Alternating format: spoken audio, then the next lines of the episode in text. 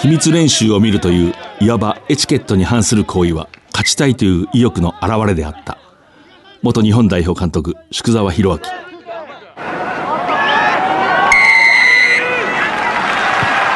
藤島大の楕円球に見る夢。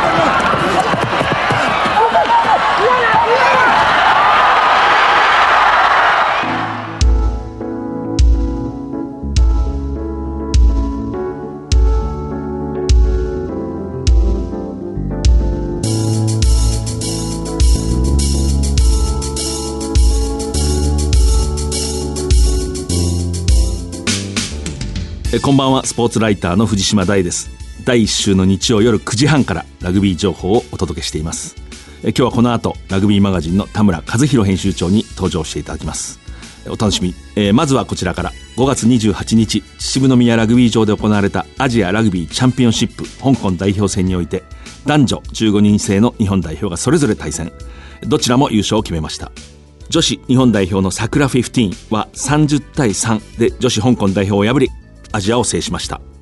来年8月アイルランドダブリンを中心に行われるワールドカップ。その予選はまあ年末に行われるというまだはっきり決定はしてないんですけれども、非常にそこに弾みをつけて、まあ、出場が有望だと思います。一方男子の日本代表は香港と対戦して59対17で勝って大会2連覇を果たしました。日本代表はえ昨年のワールドカップで活躍したえ多くの選手がスーパーラグビーのサンウルブズあるいはその海外のクラブに所属をしてえシーズンを戦っているということもあって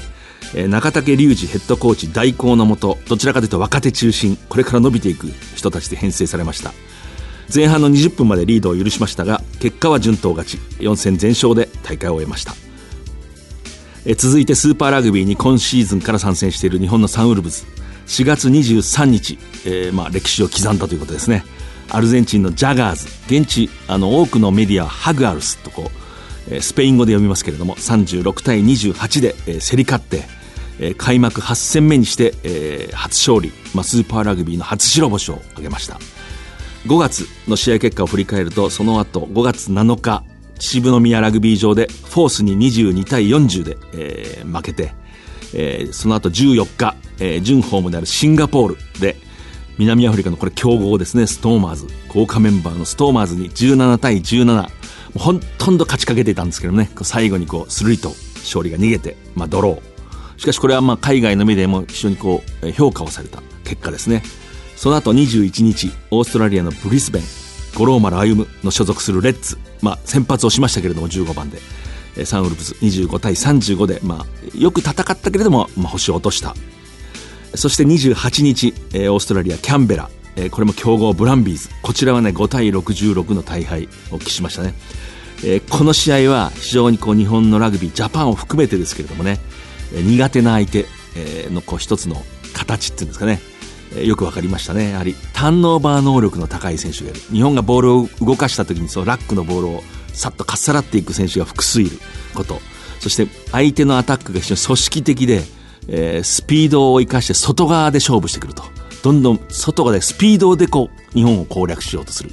えーパワーではなくて、えーむしろそちらの方にこう非常にこう大敗する傾向がありますね。これ今後の課題だと思います、えーサンウルブズの次の試合7月2日。秩父宮ラグビー場で今季の、まあ、スーパーラグビーの最後のゲーム。えーこれも、えーオーストラリアシドニーの、まあ、強豪ワラターズ。これ楽しみですね、えーワラターズとの試合が控えています。えー女子7人制セブンズ日本代表、えー桜セブンズ。ワールドラグビーのサーキットの最終大会ですね。フランスでのに出場。12位で大会を終えました、えーリオデジャネイロオリンピックで結果をぜひ残してこう来シーズンもワールドカップのまあコアチームですね。こう主力のチームに参加することをまあ狙っています。えー5月31日都内でえー一般社団法人日本ラグビーフットボール選手会えー設立の記者会見が行われました。えー代表理事えー元ラグビー日本代表の広瀬俊明氏それから現役のまあスタンドオフ日本代表小野康生氏です。で主な活動内容といたしましてはあの4つ考えております。まず1つ目がですねラグビー普及活動をいろいろやっていきたいなと思っております。今後2019年にはワールドカップが日本で行われますけれどもまあ、そこでの開催地のイベントにあの選手自身も何かこう協力できれば2019年に試合が会場が埋まるような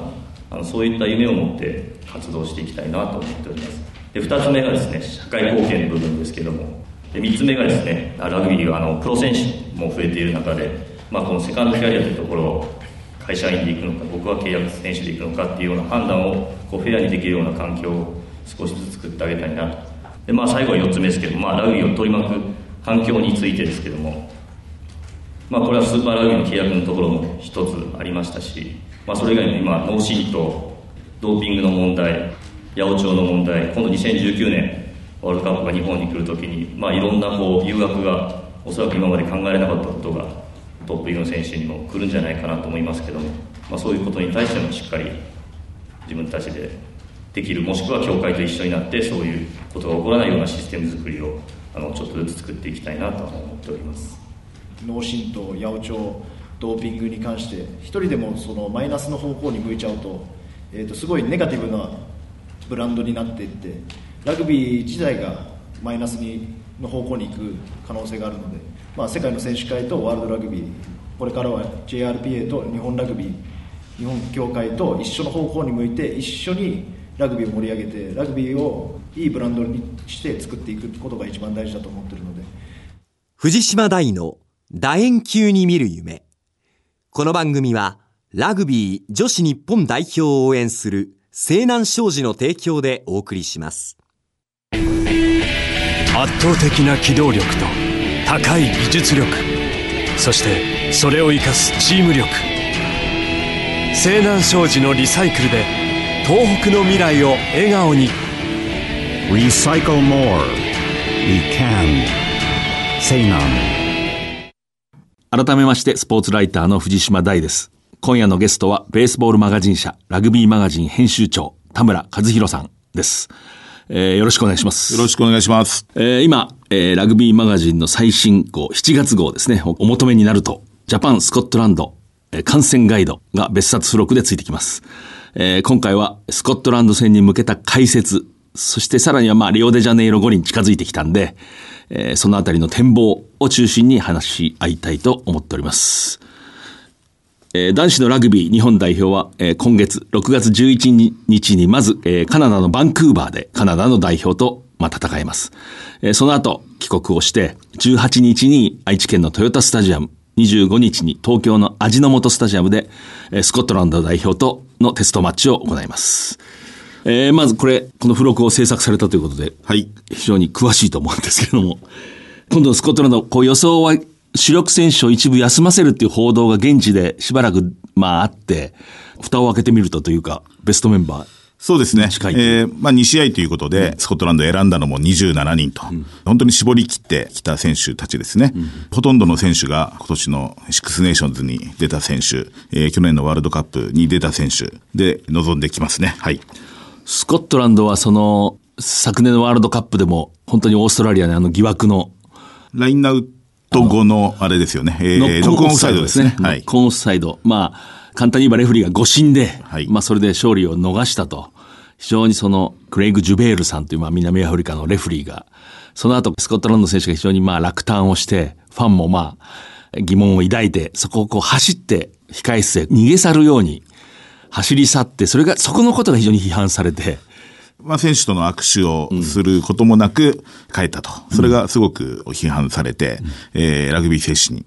がね、あの、欠けているんではないかと。えー、はい。そして、まあ、あの、国際統括団体のワールドラグビーが、後日、そうですね、誤審であったと。はい、あれはっきり間違いだと。あれもちょっと残酷な気がしましたけどね。そうですね。その後に、あの、まあ、ラグビーマガジンの方で、ジョナサン・カプランっていう、こう、うん、有名な、はい、あの、元レフリー、インターナショナルレフリーに聞いたところ、やっぱりそういうワールドラグビーの、まあ、システムだったり、そういう態度が良くないと。うん、今のこのテレビマッチオフィシャルとかの使い方も良くないと。うん、使うんであればもう完全にそれを、えー、しっかり見るべきだし、うん、もうちょっと整理しなきゃダメだというふうには言ってますね。ねはい。で、まあ、ちょっと今話それてるようですけれども、そのクレイグ・ジュベールさん、まあ、スコットランドの金星を不意にしてしまった誤審の人が、最近まあもちろんカムバックしてるわけですけれども、えー、先日どっかのインタビュー、海外の新聞の、走り去ったのは私のミスだったと。今後悔してると。もう一つ、あそこに残ることで新しい何かこうトラブルを起こしたくなかったという気持ちが働いて、えーまあ、走り去ったんだけど、やはり私はそこで握手をするべきだったと、選手と。まあ、話しましたね。と何が言いたいかというと、スコットランドは、例えばシックスネーションズで優勝したわけでもないですけれども、昨年のワールドカップの準優勝の、まあ、ワラビーズ、オーストラリア代表に限りなく迫ったし、シックスネーションズでも勝てなくても評価そのものはあんまり下がらないですね。そうですね。2敗してますけど、それも接戦でしたね。はい。特に今、バックスがいいって言われてるんですよね。なかなかこう、スコットランドのバックスが、えー、そう人が育たないって言われる時期を経て、今はもういい選手が揃ってると。はい。まあ、そういう評価で、そのチームがまあほぼ、えーベストの布陣で、まあ、日本に来ると。そしてまあ、日本もベストの布陣の日本代表とぶつかるということで、本当にみんなファンも楽しみにして、まあ3年前のウェールズ戦もそうでしたけど、初戦でいい試合をして2試合目、東京の会場が満員になると。そういう流れができるといいですね。まあ、初戦のあの、トヨタスタジアム、非常にこう見やすいんですね。傾斜が急で、海外の一流のスタジアムのような感じ。上の方に登るとちょっと怖いぐらい。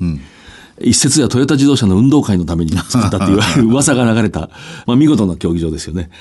で、まあ、ジャパンなんですけれども、はいい、よいよ、どうですか、こう、メンバー。ちょっとあの、人数が多いっていうか、あの、スコットランドほど絞りきれてないので、まあ、それぞれのコンディションにはばらつきがあると思います。あの、サンウルブズの選手たちは、まあ、あの、試合にはフィットしてるけども、疲れが溜まってるかもしれない。アジアラグビーチャンピオンシップを戦った、えー若手の日本代表は、調子が上がってますね。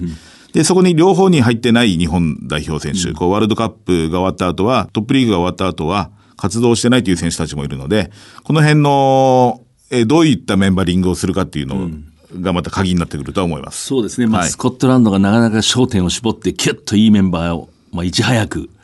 発表して、まあ、動いてるので、はいちょっとこう、早くジャパンも固めないとと、私なんか思っちゃうんですけどもね。そうですね。はいスコットランド戦2試合の前にカナダで試合があるわけですけど、この試合をどう使うか、ここをまだセレクションに使ってるようだと、なかなか、えースコットランドとのファーストテストになかなかいいチーム結束していけないと思うので、もうこの3試合はほぼベストで戦った方がいいかなと、個人的には思いまあますけどね。そうですね。はいで、まあ、ファンとしてちょっと残念なニュースというんでしょうかね。まあ、リーチマイケル、マイケル・リーチはいが負傷、それから五郎丸歩む、はいえーもう負傷と、はいまあ、共にスーパーラグビーで怪我をして、そうですね。はい。えーどうも出場はできないと。はい。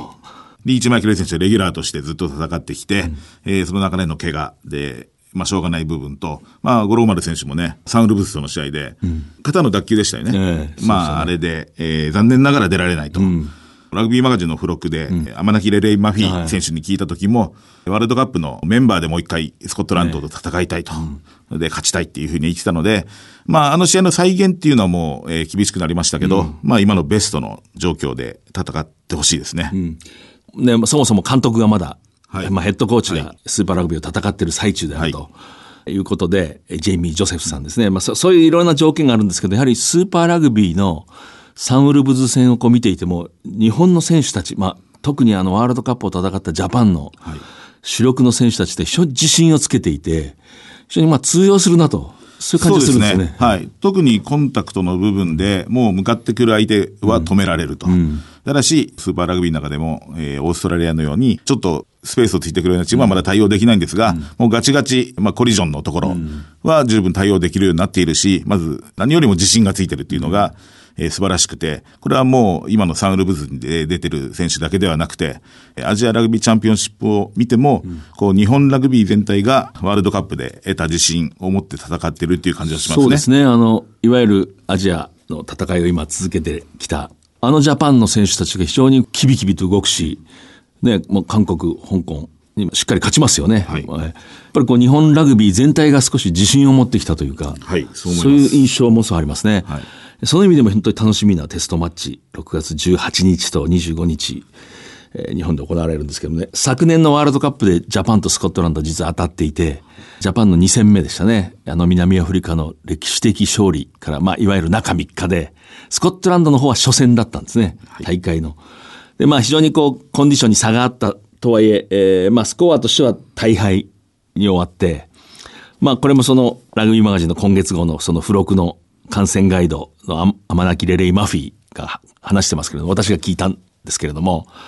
その中3日というのを理由にしたくないと。で、しかしスコットランドというのは本当にスマートなチームだったと。繰り返してましたね。そうですね。まあ、特にあの、キャプテンのスクラムハーフのレイドロー選手っていうのが、素晴らしい判断力、リーダーシップ、スクラムからの直接のキック、こう、どれをとっても素晴らしいですね。はい。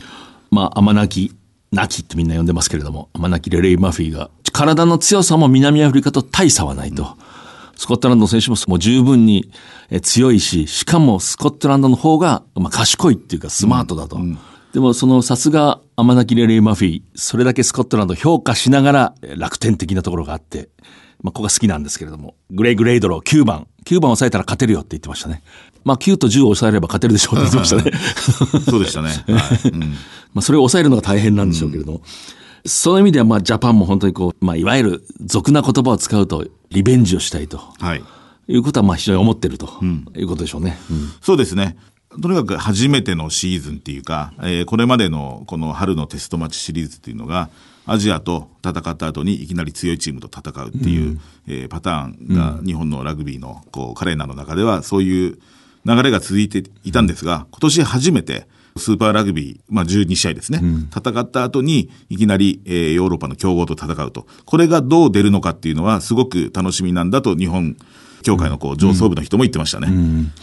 この現時点では、そのジャパン、大体こう、誰が出てくるのかっていうのもね、まだはい。大きいスコット、はい。やや、えー、30、33人プラスバックアップが8人そうですね。だから。なかなかちょっと難しいところもあるんですけども、例えばサンウルブズの試合を見ていても、あの、安藤太陽、はい。十分通用しますね。ブランビーズ戦を見ていても通用するし、もう楽しみな選手がどんどん出てきてると。そうですね。まあ、安藤太陽選手もそうですし、今、サンウルブズで活躍している NEC の細田選手とかも、高さもあるし、走れるし、え下のボールにも強いしっていうので、もうこのレベルでやっていけるというのは、はっきりと証明してますね。はい。この間、まあ、よ余談めきますけれども、サンウルブズの、まあ、具智元という、はいえー拓殖大学でも4年生で韓国出身の、韓国に生まれて、まあ、日本で中学生の時から日本にいて、まあ、ラグビーを続けてきた選手なんかも、サンウルブズでは編成上1番をやってるんですけどね、左のプロップ。本来は右のプロップで、これジャパンでは右のプロップするんですかね？どうですかね？まあ、将来的にはそうでしょうね。あの、サイズといい。はい。一度こう右で組むところをね、見たいというのは、実は、ねはい先日あの、早稲田大学と練習試合を拓殖大学して、サンウルブスのまあ期間だったんですけど、多分こう、えー許可が出たんでしょうね。こう、グ・ジオンが、まあ、登場して、拓大の3番として、猛烈なスクラムを組んでましたね。早稲田から何回ボール、スクラムの奪ったか。早稲田の1番の選手の足がこう浮いてましたね。1 番の足が浮くって珍しいですよ。そうですね。なかなか構造的にも受けづらいですね。はい。あのもちろんその早稲田の一番の選手が、センター、バックスから、この春から転向してきた選手だったということもあるんですけれども、まあ、まさにデストロイをして、改めてその若い力がやっぱりこうジャパンの周辺っていうんですかね、どんどん育ってきてるんだなと思いましたけれどもね。マーク・ハメットさん、サンウルブズのヘッドコーチが臨時のはい。指揮を取ると、このスコットランド戦の指揮を取るということですね。どういうこう決意だとこう想像します？一時的な、えーヘッドコーチではあるんですが、この秋からちゃんと指揮を取るジェイミー・ジョセフとも、えーコンタクトは取ってるし、えーセレクションには少し、えージェイミー・ジョセフも関わってるって言ってるので。あそうですか。はい。それはあの、そういう情報がもらったので、やっぱりこう先を見て、この秋必要な選手っていうか、あの、本当に必要な選手を、えーどんどん高めていく起用法であったり、まあ勝負には出ると思いますよ。はい。こうスーパーラグビーその他の情勢を考えると、例えば、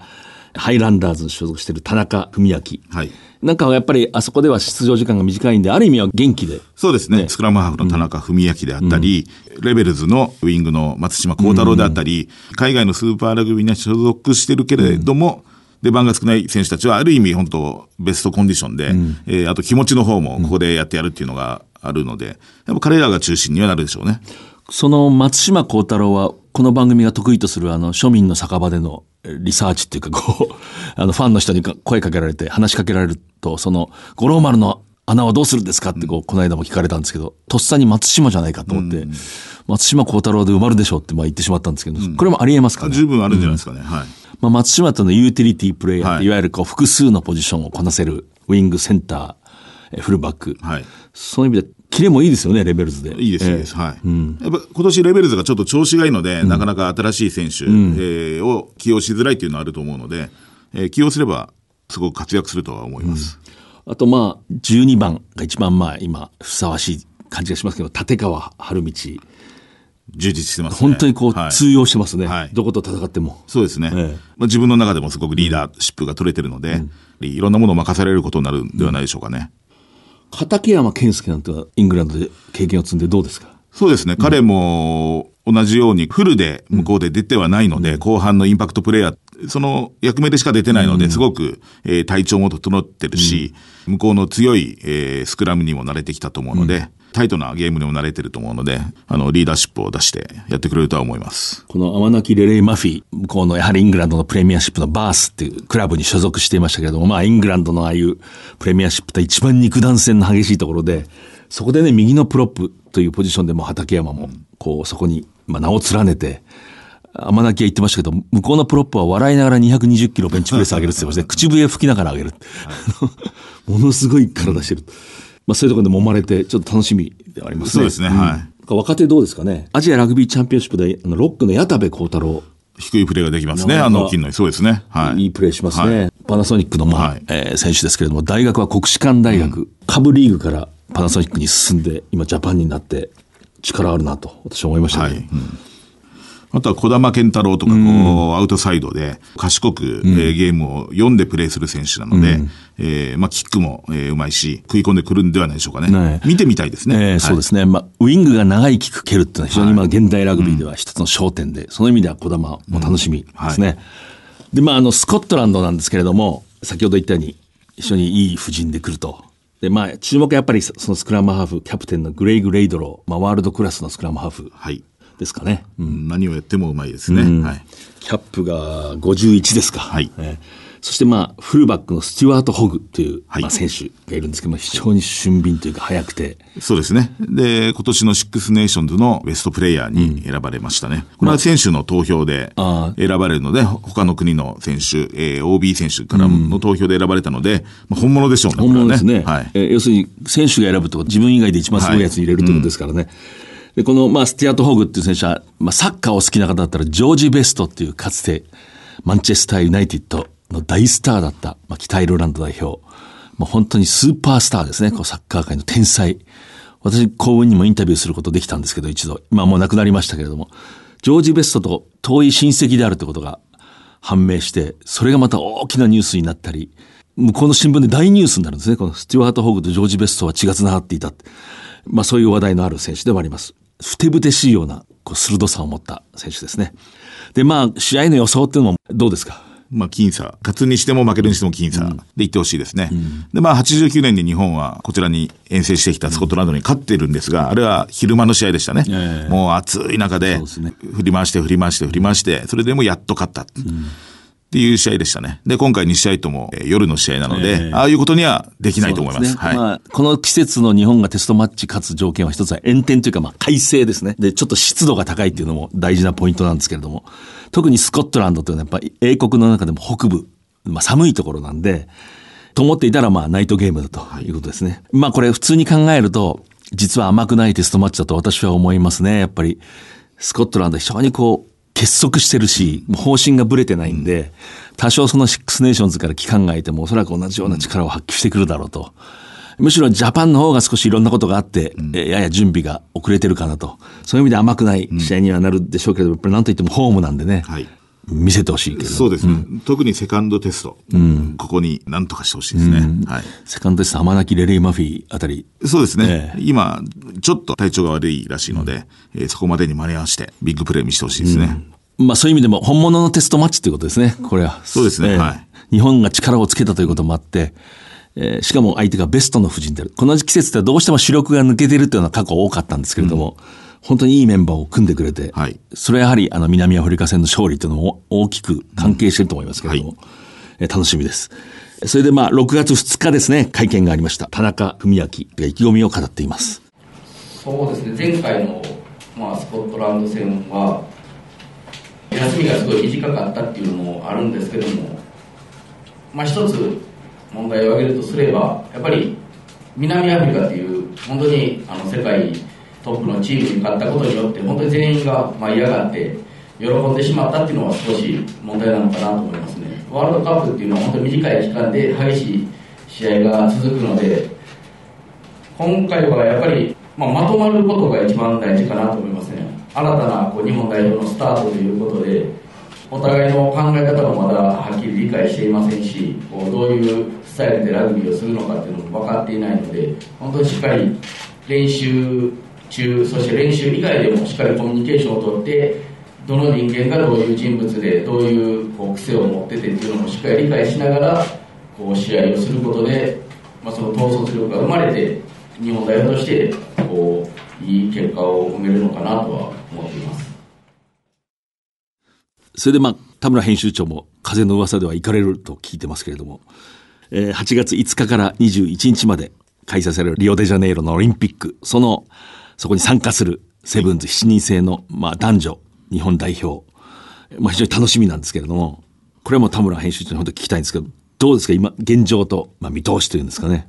これはまあ初めてオリンピックで7人制ラグビーが採用されるということで、本当にどこにでもチャンスはあると思います。うん、で、まあほとんどの国がメンバーをまだ決めかねているっていう状況で、セブンズワールドシリーズは終わったところなんですが、まあここからのメンバリングと、うん、あとは本当に体調、コンディショニングで変わってくると思います。うん、日本も男子はこうラスベガスのワールドシリーズ大会で6位まで行きましたし、女子は今年のワールドシリーズでは結果は出てませんが、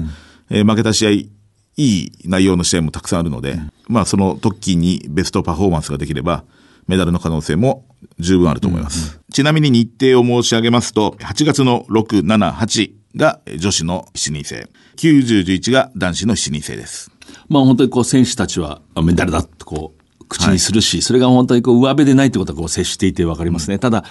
冷徹に非常にランキングなどを見ていくと簡単ではないのはもう間違いないですけれども、はいうんそこはセブンズなんですよね。こうそうです。どんな強国にも勝つチャンスはあると。はい。まあ、反対にこう、力が落ちると思われる国に足をすくわれるということもたまにあるんですけれども。そうですね。えー、男子の、えー、7人制代表の、うん、えー、添島亀里選手のもとにちょっと取材行ったんですが、うん、彼が言うには、まあ、今年のセブンズ、ワールドセブンシリーズでもスコットランド優勝しただろうと。うん、サーマーも勝ったよね、うん、えー、ケニアも勝ったと。で、自分たちはその全てのチームに勝ったことがあると。あると。うん、それを考えると、十分チャンスがあるんだと、うん、そういう気持ちでやってると。なるほど、はい。どうですか？あの、女子もこう本当に。まあ4年間をかけて世界一のフィットネスっていうものはもう積み上げてきてるので、うん、いけると思いますよ。はい。なるほど、なるほど。こうラグビーの特徴としては、はい、その、まあ例えば女子のセブンズ代表ってよその国と比べてどういうところが特徴？まあ、ボールを動かし続けるってことですね。うん、あと、やっぱり海外のチームは女子とはいえ、走り切れる選手、うん、一発で取れる選手が絶対いるんですね。でも日本は、まあ山口まりえさんというスピードスターがいますが、うん、やっぱ彼女でも自陣から一人で持っていけるっていうのはないと。うん、まあこれはもう、それが前提としてチームが動いてるので、ある意味、それがいいんだと思います。なるほど。はい、そういうまあ組織でしっかり動いていくと。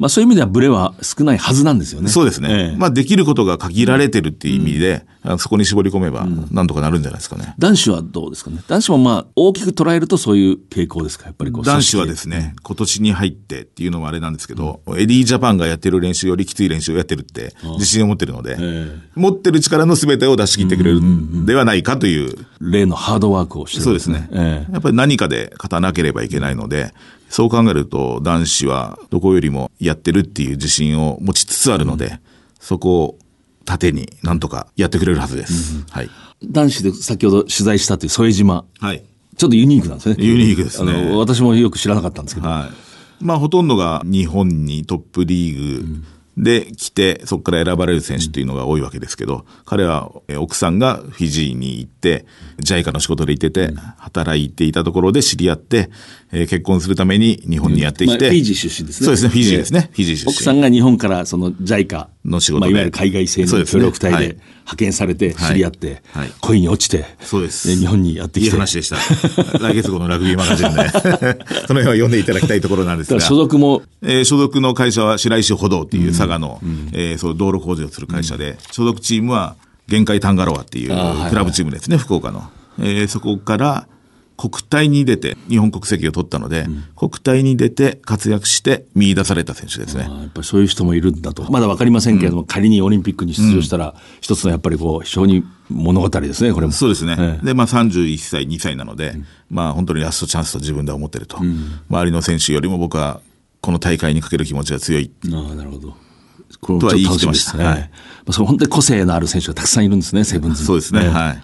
えー、今夜のゲストは、ベースボールマガジン社ラグビーマガジン編集長、田村和弘さん。でした。お忙しいところっていうのが本当にこう、ただの挨拶じゃなくて本当にお忙しいんですけれども、ありがとうございます。ありがとうございます。えー、ジャパンスコットランド、この、えー、ラグビーマガジンの最新号の付録、非常に充実してると私も読んで思いました。えー、ぜひ手に取って、ぜひ、会場に持って行ってください。ありがとうございます。どうも、ありがとうございます。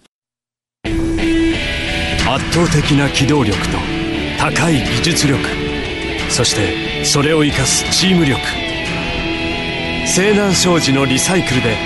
東北の未来を笑顔に「Recycle More. We Can」西南。秘密練習を見るといういわばエチケットに反する行為は勝ちたいという意欲の表れであった。これはまああの1989年5月28日日本代表がスコットランド本当にこう今のような季節ですけれどもね、28対24、東京秩父宮ラグビー場で破った、まあ、感激の試合がありました。その指揮を取った宿沢博明さん、まあ、惜しくも亡くなりましたけれども、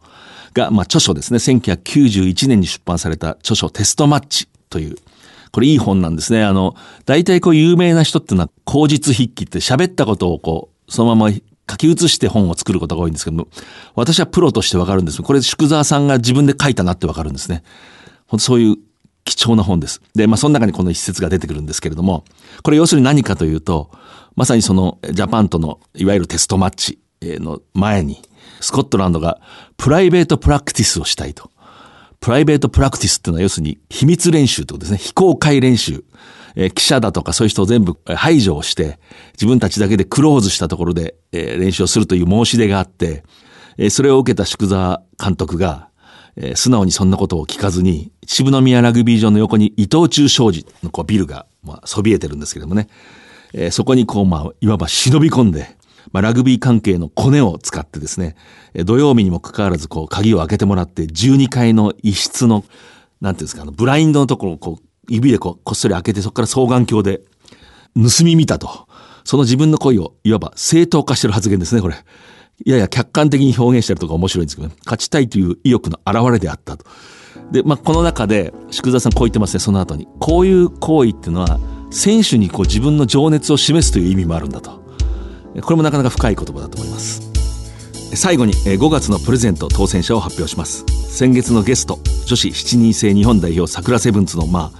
切符のいいキャプテン、アルカスクイーン熊谷所属の中村千春さんのサインです。ペンネームお茶漬けのりさん。えー、おめでとうございます。ラジオ日経のこの番組のウェブサイトからは番組のご感想などお送りいただけます、えー、来週のこの時間には再放送があります。次回は7月3日夜9時半からです、えー、それではまた藤島大でした。藤島大の楕円球に見る夢。この番組はラグビー女子日本代表を応援する西南商事の提供でお送りしました。